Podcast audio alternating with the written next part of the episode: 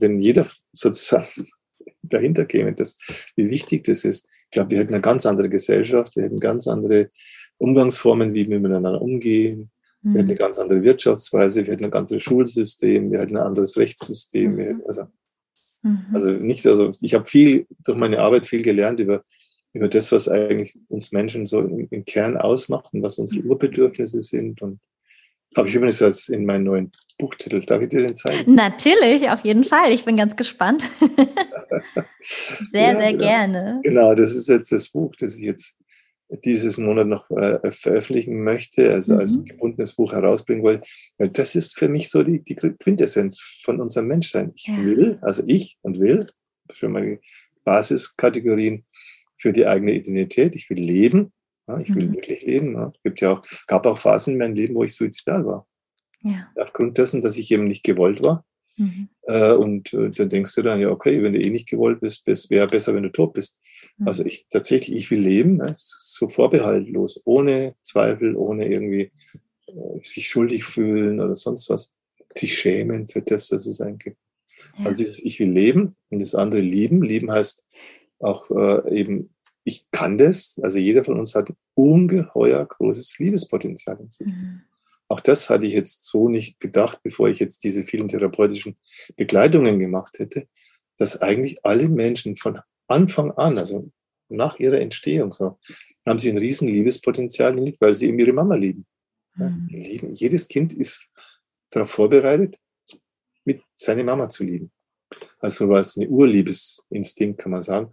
Und ja. dann das andere, ich will geliebt werden. Ja, klar, ich, will auch geliebt werden. Ich will auch, dass, dass ich gesehen werde, dass ich liebevoll angefasst werde, dass ich gestreichelt werde, dass ich äh, eben liebevoll, nicht nur, dass man mir irgendwie eine Flasche reinstopft, sondern dass es mit Liebe passiert, mhm. äh, dass, dass ich äh, Nahrung bekomme und so gewickelt werde. Das kann man ja auch so oder so machen. Ja. Alles kann man mit Liebe machen oder alles kann man lieblos machen. Ich sehe schon unten ein Plädoyer für wahre Lebensfreude und menschliche Verbundenheit in Freiheit. Das hört sich super an. Ja, genau. Das ist für mich die Essenz. Total. Und das ist für mich auch die Essenz, äh, nach der ich dann therapeutische Begleitung mache. Ich denke mhm. immer dran, jeder Mensch hat es in sich als seine Urbedürfnisse. Mhm. Und dann hat er halt die Erfahrung gemacht, dass er eben nicht geliebt wird, dass er abgelehnt wird, dass ihm Gewalt angetan wird, mhm. dass er eben in seiner Lebensfreude runtergedämmt wird, dass diese transgenerationalen Traumata, die du auch kennst von deiner Familie her, mhm. dass die dann aufscheinen und die, die Erwachsenen sind so versteinert, die Eltern, die Großeltern sind in, in ihrem Trauma versteinert und funktionieren halt irgendwie und haben sich irgendwelche Moral zurechtgelegt, mit der sie so recht und schlecht durchs Leben kommen. Und, und, und, und dadurch wirst du halt als Kind dann irgendwann auch so. Mhm. Ja. Du machst es dann mit, machst es nach, hast auch gar keine, keine, keine Chance, weil du in, in so einem Kontext aufwachst, wächst, ja. Und äh, solange du nicht dann eben auch in einem therapeutischen Kontext lernst, das geht auch anders, es gibt eine mhm. Alternative, dann machst du das halt weiter und gibst es dann von an deine Kinder wieder weiter. Mhm. Ja, und von daher äh, weiß ich mittlerweile hinter jedem, der Probleme hat, und sei es, seien sie noch so gravierend, ja, mhm. steckt diese, diese Essenz steckt dieser heile Kern oder steckt das dahinter, was ich als gesunde Identität eines Menschen bezeichne. Mhm. Das steckt dahinter. Und von daher geht es darum, dass du wieder Anschluss findest daran. Ja. Mhm. Weil vieles in der Therapie, habe ich dann auch ja, natürlich über den Lauf, Laufe der Jahre jetzt gelernt, besteht darin, dass du aus deinen Überlebensstrategien permanent alles problematisch siehst. Permanent ist ja alles, ist ja alles problematisch permanent geht's nicht auf. Also die kriegst das nicht mehr zusammen. Das ist wie so, du hast mal was zerrissen, ist zerrissen in dir, ja? und du mhm. kriegst das, die passt nicht zusammen. Ja? Und das heißt natürlich dann, ja, man dann versucht es verkrampft und dann äh, kommen irgendwelche Therapeuten oder irgendwelche Ratgeber, die geben dann irgendeinen Tipp, dann eine zusätzliche Ebene einzubauen von Überlebensstrategien. Das hält dann wieder eine gewisse Zeit, aber dann bricht es doch wieder auf. Also wie man so Pflaster, die man drüber gibt aber das wächst nicht zusammen und so, die Wunde heilt nicht und eitert aber immer mehr und so. Und da, da geht es halt darum, in der Traumatherapie geht es letztendlich darum, dass du das weißt, wie das geht. Also wie geht das, was da zerbrochen ist? Eine zerbrochene Psyche, wie heilt die wieder? Wie wird die, wie wird die wirklich ganz, ja? Und nicht geschummelt. Also nicht auch die, die, die, eine rosarote Brille noch eine zweite drüber zu setzen, sondern Schummeln geht nicht. Also es geht, in, unsere Psyche lässt sich nicht beschummeln oder nicht, nicht auf Dauer beschummeln. Ne? Absolut. Ich, ich habe auch immer wieder das Gefühl, dass die Psyche ausgelegt ist auf Wahrheit und sie strebt auch immer nach Wahrheit. Und es ist ja dann, wenn wir uns selbst was vormachen, der Welt im Außen etwas vormachen, irgendwann fliegt es immer äh, auf. Irgendwann platzt die Bombe und meistens dann immer in Momenten, wo es vielleicht nicht so passend ist und derjenige, der es vielleicht sogar abkriegt, gar nichts damit zu tun hat. Mhm. Ja. Hm, wenn wir jetzt nochmal in das Gesellschaftliche gehen, im Endeffekt hat ja wahrscheinlich dann, oder äh, gibt es da Zahlen, wie viele Menschen an Trauma leiden? Also wenn wir jetzt hier so im Westen mal sind oder im deutschsprachigen Raum? Mhm. Naja, sag mal, jetzt kommt dann darauf an, wie du es definierst, welche ja. Kategorie du anlegst. Ne? Und dann sind natürlich die konservativsten Schätzungen wären 1, 2, 5 Prozent, ne? wo man dann hm. nur die Ach, ganz. Nur? Ja, wenn man dann nur die ganz schweren Sachen macht. Okay. Aber wenn du das dir anschaust, so genau anschaust, wie ich das ja mitbekomme, ja. wie das vorgeburtlich, was er nicht, also das gibt ja bislang keine Statistik, die wirklich sagen, dir sagen würde, äh, wie viele, wie viele vorgeburtliche Traumata es mhm. gibt. Ne? Das ist einfach als Konzept nicht da. Ja.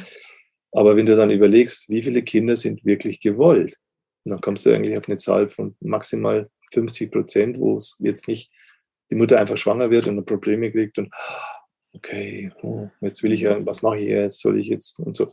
Also wenn du schon allein diese Anfangssituation betrachtest, hast die Hälfte der Leute ist ja schon irgendwie. Ja. Und dann guck dir an, was heutzutage äh, wie viele durch, auch durch die Pränataldiagnostik da schon auch Schaden angerichtet wird teilweise, wo dann Kinder erstmal begutachtet werden. Ja, sind die jetzt lebenswert oder nicht? Ja. Da hat mir eine Kollegin neulich eine interessante Geschichte erzählt mit einem Mädchen, mit dem sie arbeitet, ein Achtjähriges, die da die ganze Zeit stock und steif behauptet, sie ist behindert. Dann sagen, nee, du bist nicht behindert. Nein, nein, doch, ist, ist, ist behindert, ich muss jetzt, eine, muss jetzt eine besondere Schule für Behinderte. Und dann hat sie äh, gesagt, ja, jetzt sind wir die Eltern gefragt, zu sagen, gibt es bei euch in der Familie mehrgenerational, transgenerational vielleicht auch das Thema Behinderung und so? Und dann haben die gesagt, ja, das war schon so, als die Mutter schwanger war mit dem Mädchen, ne, äh, hat, hat, sie, hat sie eine äh, Pränataldiagnostik gemacht und hieß es schwerstbehindert. Das Kind wäre schwerstbehindert, mehrfach schwerstbehindert. Und man müsste jetzt überlegen, ob sie es weiter die Schwangerschaft haben will oder nicht. Ja. Das heißt, es war eine Phase, wo die Mutter mit diesem Thema dann völlig überfordert war, ja, soll sie das Kind jetzt weiter haben oder nicht. Und dann kam irgendwo der Befund, Fehldiagnose ist ganz anders. Was, dann haben die sogar noch gefeiert. Ja, die haben sogar noch eine Feier, dass diese Diagnose nicht stimmt, noch in der Schwangerschaft. Trotzdem, das Kind hat es mitgekriegt. Das Kind hat es offenbar mitgekriegt, ich bin behindert. Ja. ja mir stimmt das nicht. Ja. Ja, also das muss man, und da sind wir ja meilenweit, muss man sagen, gesellschaftlich leider immer noch meilenweit davon entfernt, oh ja. dass wir Kinder, die im Bauch der Mutter sind, so insofern ernst nehmen, dass wir sagen, die haben eine Psyche. Mhm. Die kriegen das mit, was da im Außen passiert. Die kriegen mit, was bei der Mama passiert. Die kriegen die ganzen Streitereien, die zwischen Mama und Papa passieren. Sie kriegen mit, wenn die Großeltern schimpfen, was, jetzt bist du schwanger geworden, was soll das mhm. und so das Kind kriegt alles mit. Und das Kind kriegt zum Beispiel auch damit, wenn es dann heißt, ja, hm, verdammt, jetzt haben wir jetzt die, äh, die, die Diagnostik und so, und was machen wir jetzt? Das Kind mit. Mhm. Ja. Und äh, das andere sind ja auch dann unsere Geburtsprozesse. Wenn du dir anschaust, wir haben ja Kaiserschnittraten von über 30 Prozent in Deutschland. Ja? Mhm. Und dann noch die Zangengeburt, das Saugglockengeburt all diese Geburtskomplikationen, wo es Geburtsstillstände gibt, wo das mhm. Kind zehn, elf Stunden im Geburtskanal hängen bleibt und so, sind alles Traumasituationen.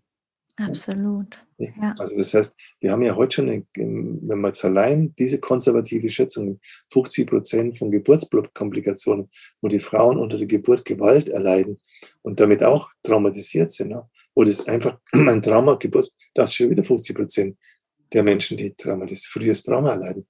Der nächste, der nächste Schritt ist dann diese frühe Fremdbetreuung. Also dieses überhaupt nicht sensibel dafür zu sein, dass ein Kind unter einem Jahr das nicht aushält, von seiner Mama getrennt zu sein. Das braucht die mhm. Mama, das muss die Mama muss da sein.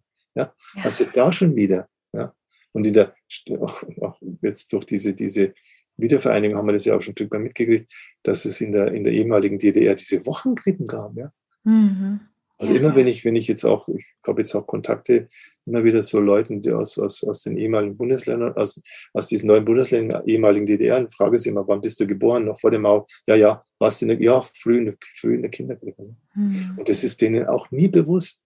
Das ist Absolut. denen überhaupt nicht bewusst, was das mit ihnen gemacht hat. Ja, also ich habe im Umfeld allein, ich glaube, so viele Frauen, die ähm, die im Krankenhaus ihr Kind bekommen haben und wo es Komplikationen gab und wo das Kind direkt von der Mutter weggenommen wurde und dann eine Woche weg war. Also ich habe eine Freundin, das ist jetzt schon viele Jahre her, aber also die hat eine ganz traumatische Geburt gehabt. Das Kind wurde direkt weggezogen und war eine Woche ähm, einfach in diesem Brutkasten drin, ohne eben diese mütterliche ähm, Wärme, körperliche Wärme.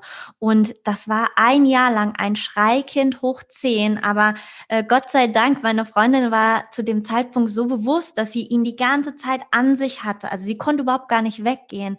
Aber diese Schreie waren heftig. Und dadurch, dass sie sich so sehr um ihn gekümmert hat, ein Jahr lang, ähm, ist er der liebste und tollste, also äh, liebste nicht, dass er, ne?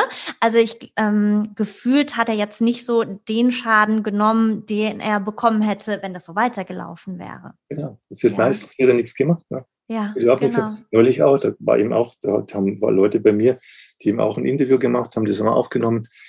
War auch eine Frau dabei, die hat mir auch die erzählt, ihr Kind ist drei Jahre alt und auch mit Kaiserschnitt und dem ganzen. Und dann, dann, dann sage ich ja, du beobachte ihn mal, macht ja so Höhlenspiele. Er sagt, ja, mhm. so Höhlenspiele, versteckt sich immer so. Sag ich dann, greifst auf, greifst auf. Der reinszeniert immer wieder seine Geburtssituation. Mhm. Dann hat sie gesagt, ja, der hat sich neulich mal geschnitten, so Finger so. Mhm. Ja, Kaiserschnitt, also die Kinder, diese Schneiden, die Gefahr, die mhm. Bedrohung, auch über, über ihnen wird da diese dünne Ding durchgeschnitten und so. Also das kriegen die Kinder alles mit, ja.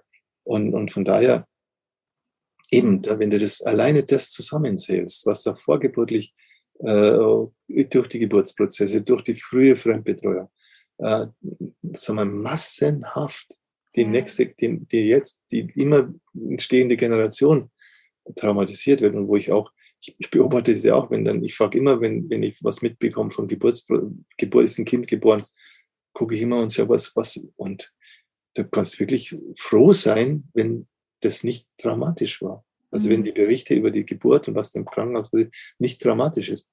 Und da ist überhaupt kein Bewusstsein, kein gesellschaftliches Bewusstsein da. Ne? Und deswegen wird auch das Thema Trauma unterschätzt, völlig unterschätzt, äh, wird nicht ernst genommen. Und im Gegenteil ist es ja so, nicht, dass die Menschen, die traumatisiert sind und eben Angst haben, mit ihrem, die, die, die, die entfernen sich ja noch weiter davon. Ne? Das, mhm. das ist ja, wir haben ja diesen Mechanismus, dass, dass gerade die, je, je schwerer du traumatisiert bist, umso weniger willst du von Trauma wissen.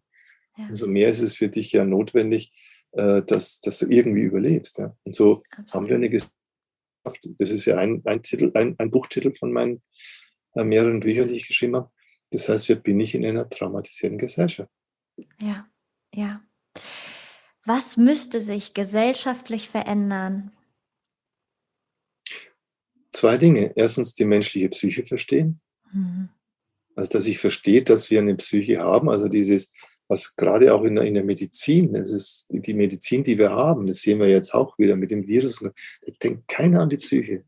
Denkt man nur irgendein Virus und der könnte es so, ja, den Körper krank machen. Da denkt keiner an die Psyche, ja. Mhm. Die Bedeutung der Psyche. Ja. Und also das erste Mal, dass das, das, das in Klarheit besteht, wir Menschen haben eine Psyche. Wie entwickelt es sich? Nach welchen Gesetzmäßigkeiten entwickelt sich eine menschliche Psyche? Wodurch kann eine menschliche Psyche traumatisiert werden? Das müsste Grundlagenwissen sein von jedem von uns. Ja? ja. Das ist das, was ich ja mache, jetzt auch im Gespräch mit dir, in meinen Büchern, in meinen Seminaren, was auch, wo auch immer. Ich, immer geht es bei mir auch darum, den Menschen zu vermitteln, schau mal her, das, was du in dir hast, können wir Psyche nennen, dein Innenleben, mhm. und das funktioniert so. Und das mhm. entwickelt sich so. Und das hat eben, kann eben auch äh, eben gespalten werden. Und dann hast du die und die Dynamiken in dir. Und das ist auch in meinem neuen Buch wieder. Versuche ich das so klar zu machen. Das ist der erste Punkt. Weil wenn du das dann verstanden hast, was die Psyche ist, dann siehst du auch, dass die Psyche, und zwar eine gesunde Psyche, die Grundlage ist für ein glückliches Leben. Ja. Du kannst noch so viel Geld haben, du kannst noch so viel beruflichen Erfolg haben, du kannst sagen, ja, ich habe eine tolle Familie, ich habe ein Haus, hab... aber wenn deine Psyche gestört ist, wenn die traumatisiert ist, kannst du es nicht wirklich genießen, mhm. sondern du wirst immer auch Dinge machen, die das, was du schon geschaffen hast, wieder kaputt machen. Mhm. Aber wo du dir selber, was du erschaffen hast, weil wir ja auch jetzt sehen, gesellschaftlicher, ein, ein, eine Gesellschaft, die einen gewissen Reichtum schon erarbeitet hat, macht durch diese Pandemie sich selber kaputt. Mhm. Das kann ich nur erklären. Man, man kann es immer erklären, ja, da gibt es irgendwelche politische Pläne oder sonst was. Aber warum haben die Menschen solche politischen Problem, Pläne? Ja? Weil sie traumatisiert sind. Kein Mensch, kein Politiker, der gesund ist in seinen gesunden Strukturen, schafft irgendetwas, was andere Menschen traumatisiert, was, was Wert zerstört, wo, wo, wo gewachsene Strukturen, die gesund sind, kaputt gemacht werden. Das wirst du nicht machen. Nur wenn du traumatisiert bist, machst du solche Dinge, weil du im Grunde dein eigenes Trauma permanent reinszenieren musst. Da also sagst du auch was ganz Wichtiges, ja, äh, genau das mit den Politikern. Ne? Ähm, also gerade Menschen, die sehr stark in diesen Machtstrukturen sind, würdest du sagen, dass äh, sie in, den, in vielen Fällen eben auch äh, nicht traumatisierte Themen mittragen und es übertragen?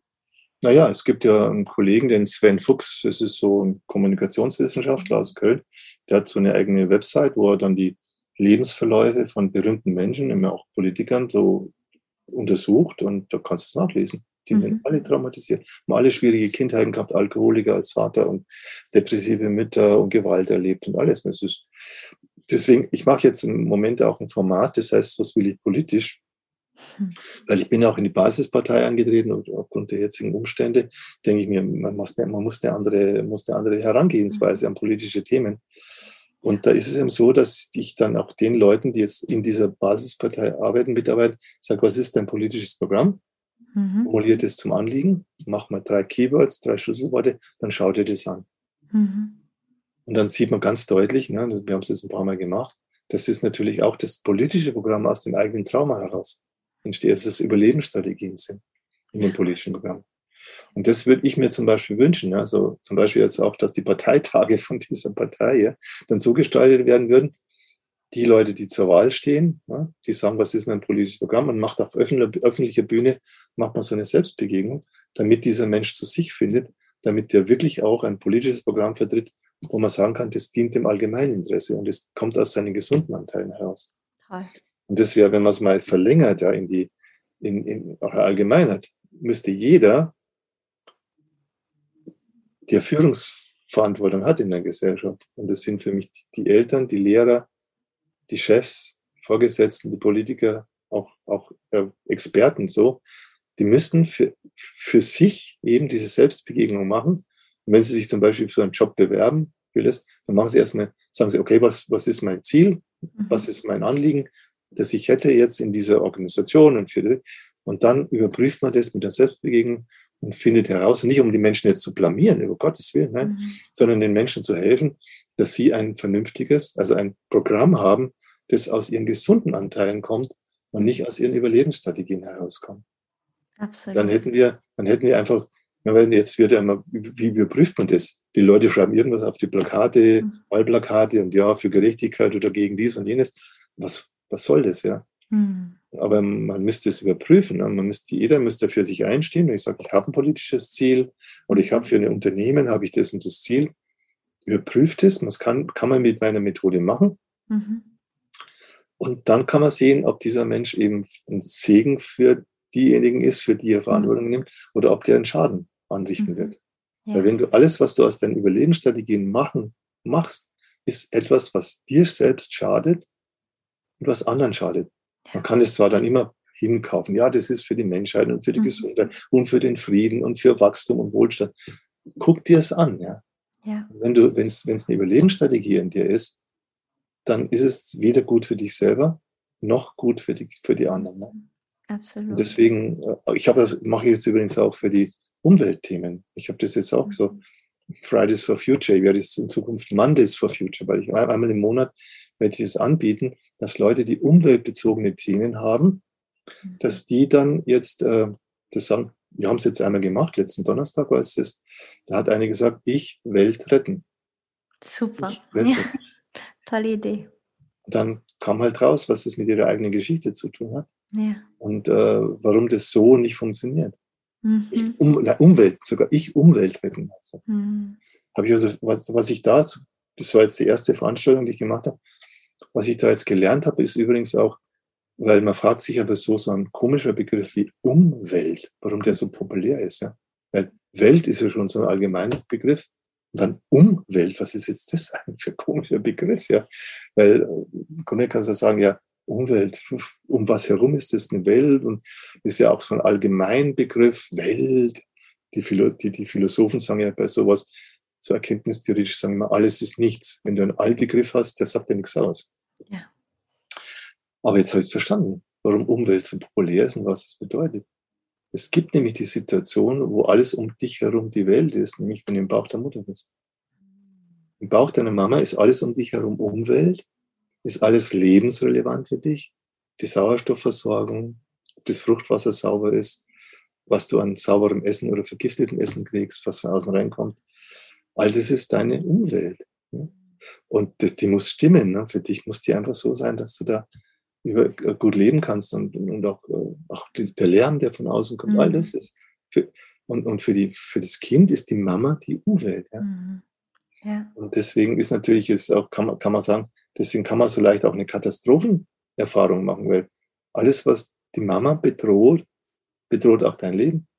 Ja. Also es ist auch das, was dich dann bedroht. Also wenn die Umwelt gefährdet ist, bist du auch gefährdet. Mhm. Und deswegen leuchtet es vielen Menschen ein, dass, dass das so ist, ja. Mhm. Obwohl, wenn du aus dem Bauch der Mama bist, dann ist ja Umwelt, das ist dann die Ameise genauso wie irgendwie äh, das Schnitzel, das ist oder das Auto, das vorbeifährt. Ja. Das, ist ja, das, das splittet ja sofort auf, weil das, da gibt es dann keine Einheit mehr.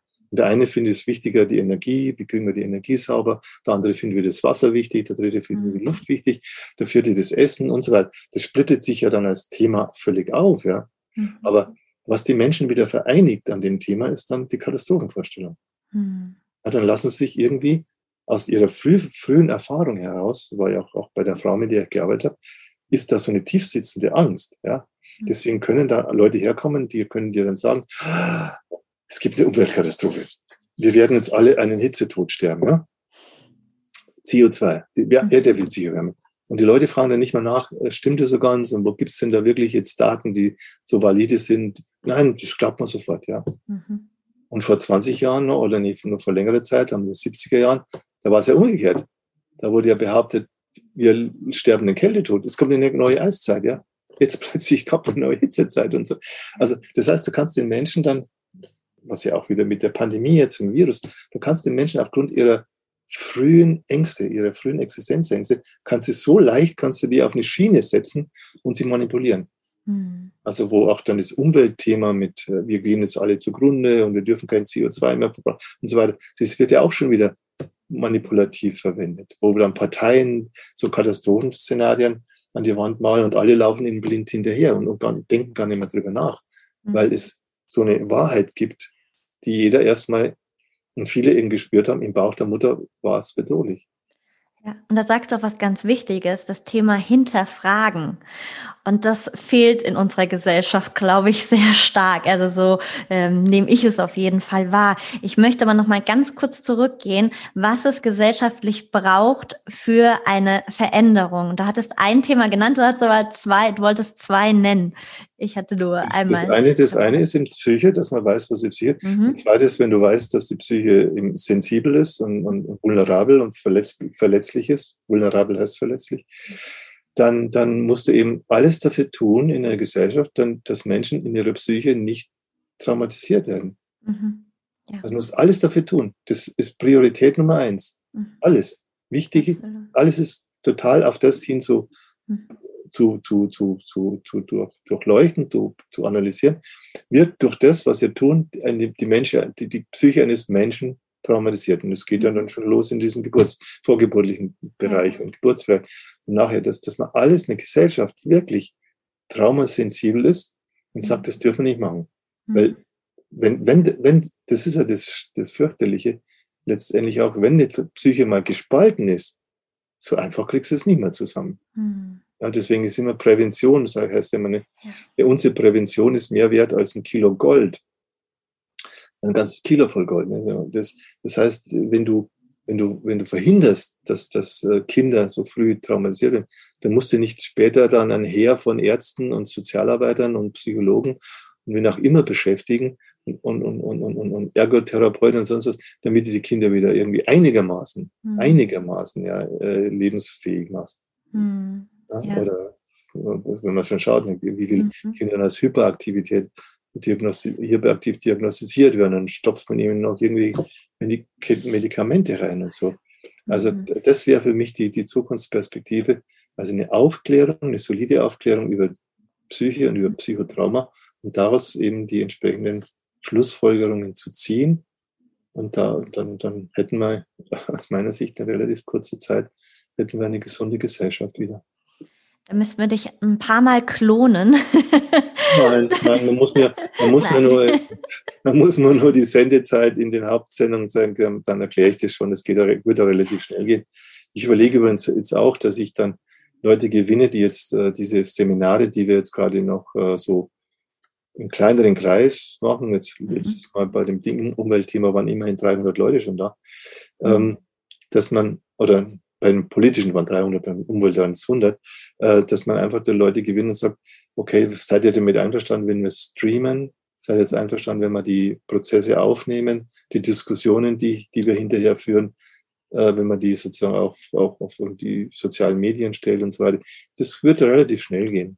Ja. Und ich habe ja ich habe ja mittlerweile auch Kollegen in, in allen möglichen Ländern, ne, die könnten das ja. in verschiedenen Sprachen machen.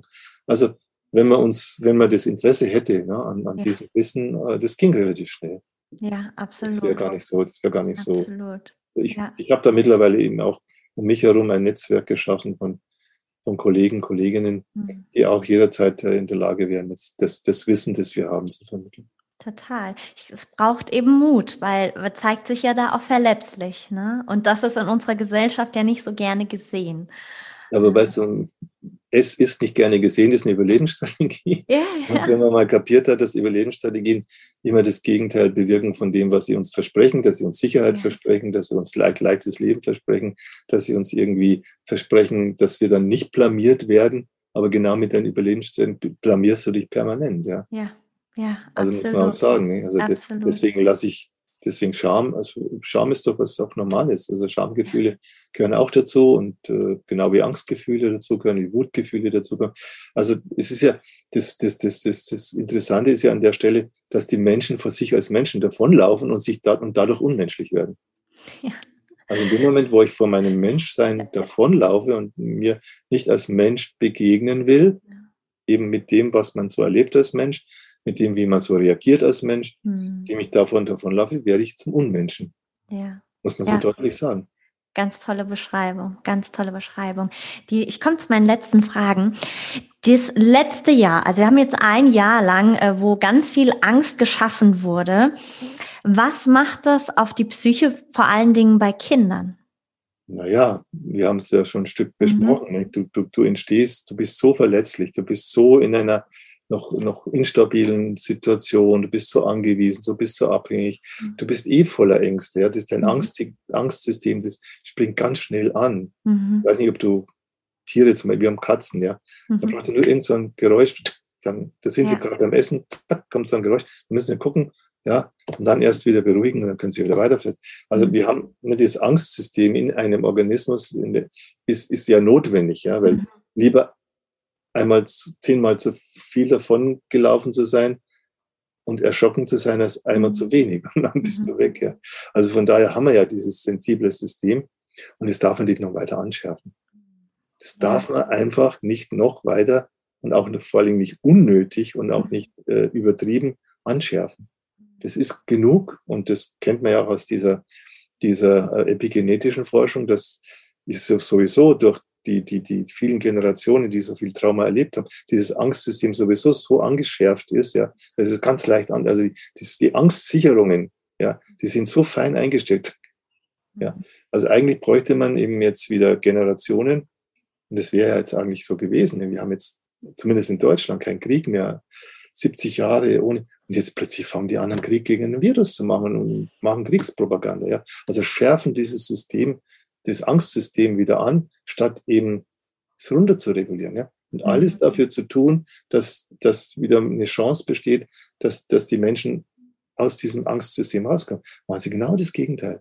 Mhm. Tun sie jetzt gerade den Kindern auch, die das überhaupt nicht verstehen, was da eigentlich los ist. Ja. Wo es auch gar keinen Grund gibt, die Kinder so zu drangsalieren mit Masken und, und in Nasenbohrergeschichten und so.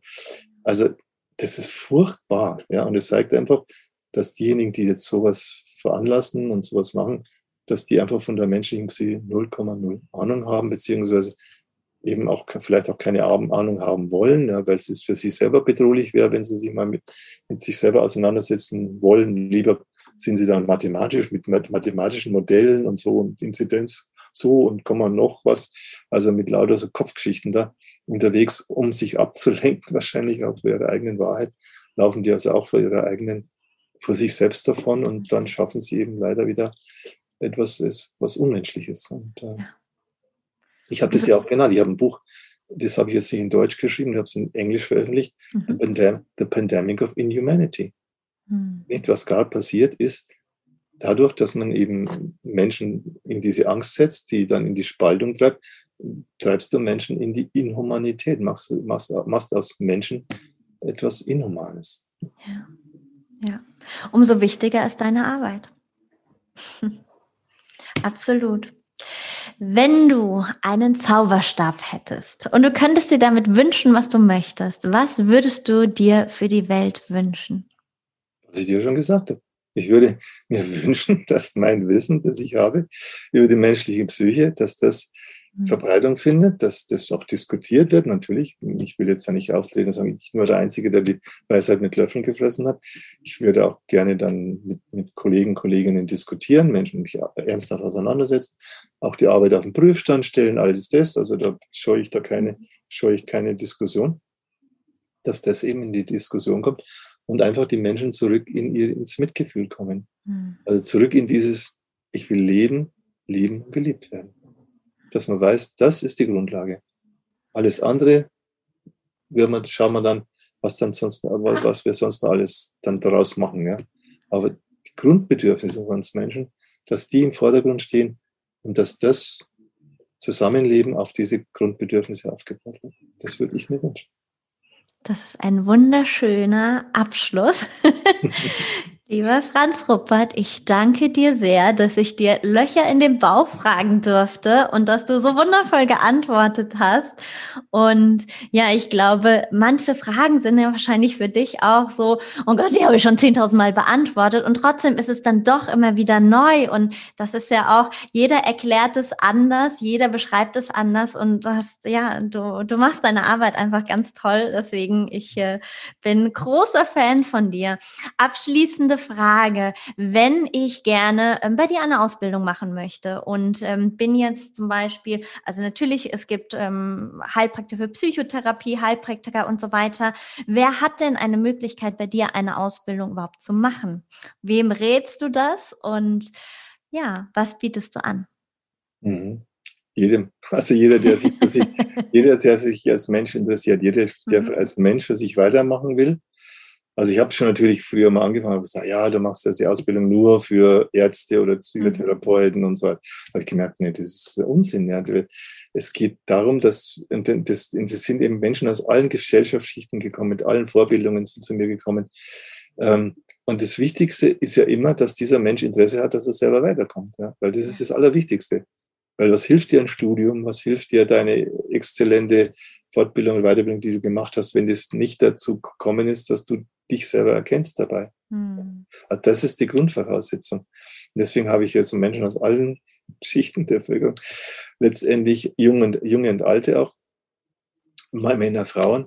Und äh, ich gucke halt immer so, wer sich so bewirbt und so mhm. und dann mache mit Warte, Wartelistenprinzip. Und nachdem ja mittlerweile die, die, die e-, ewig lang sind und ich jeden Tag kriege ich Anfragen nach Weiterbildung, habe ich mittlerweile habe ich beschlossen, jetzt meine Kolleginnen und Kollegen, die ich schon wieder weitergebildet habe, dass ich denen national wie international äh, eine Lizenz erteile, dass sie im Namen quasi der IOPT eine Weiterbildung machen können. Mhm. Das sind acht Module, die man dann im Laufe eines Jahres macht. Die sind, also da geht so, das erste Modul ist die menschliche Psyche, was ist das? Das zweite ist dann äh, Psycho, äh, Psycho und Psychotrauma, dann geht es um das Thema äh, Identität und Identitätstrauma, dann geht es um Liebe und Liebestrauma, Sexualität und sexuelles Trauma, Gesundheit und Krankheit, frühes Trauma und noch die Methode. Also es sind so Basics, Basiken. Und dann habe ich die Erfahrung gemacht, dass Menschen, die eben dieses Programm erstmal durchlaufen haben, eben auch selber an sich arbeiten, dass die dann schon wissen, wie sie das einsetzen. Ja. Und für mich ist die IOPT eben auch ein, kein, nicht begrenzt auf Therapie im klassischen Sinne, ja, sondern ist für mich eher eine Lebens- und Liebesschule, sage ich mal, die du überall anwenden kannst, die du als Lehrer anwenden kannst, die du in der Supervision anwenden kannst, die du als Heilpraktiker anwenden kannst, als Coach anwenden kannst, als Arzt, als Richter. Eigentlich kannst du es überall anwenden, mhm. weil das so Grundwissen ist. Ja? Also wenn du zum Beispiel als Richter arbeitest, ja, und du verstehst, dass der Mensch vor dir, den du hast, der ist vielleicht juristisch, wird der als die Person, der Angeklagte, aber innerlich ist der ja nicht eine Person, ja. Mhm. Da kannst du ja ganz anders mit ihm umgehen. Da kannst du ja auch zum Beispiel ganz anders erkennen, wenn der in seinen Überlebensstrategien ist. Aber du musst ihn ja in seinen gesunden Anteil. Ja, ich habe da neulich mal, bin ich mit meinen Studenten, bin ich da ins Gericht gegangen, haben so eine Gerichtsverhandlung angeschaut wo einer verurteilt wurde wegen Drogenkonsum und so weiter und Drogenbesitz. Ja, das war ja klar. Der Richter erreicht den nicht. Der, der andere, der fühlt sich dann zu Unrecht irgendwie, weil er in seinen Überlebensstrategien ist. Lügt er natürlich, rechtfertigt sich sehr. Ja, der war schon zum zehnten Mal war der da. Ja, und es wird sich nichts ändern. Auch beim elften Mal verurteilen wird sich da gar nichts ändern. Ja. Mhm. Es wird immer nur so, so ein Ritual abgespult. Das heißt, da muss ich mir als Richter doch auch die Frage stellen, äh, erreiche ich was in meinem, meinem Job? Bewirke ich da was? Und da garantiere ich jedem Richter, der meine Weiterbildung machen würde, dass der wesentlich erfolgreicher wäre in seiner Arbeit. Nur als Beispiel. Jetzt. Ja, ja, großartiges Beispiel. Sehr, sehr gut. Ja, wow. Vielen, vielen Dank. Ich lasse mich auf die Warteliste setzen. Okay. Also vielen, vielen Dank für all die tollen Informationen.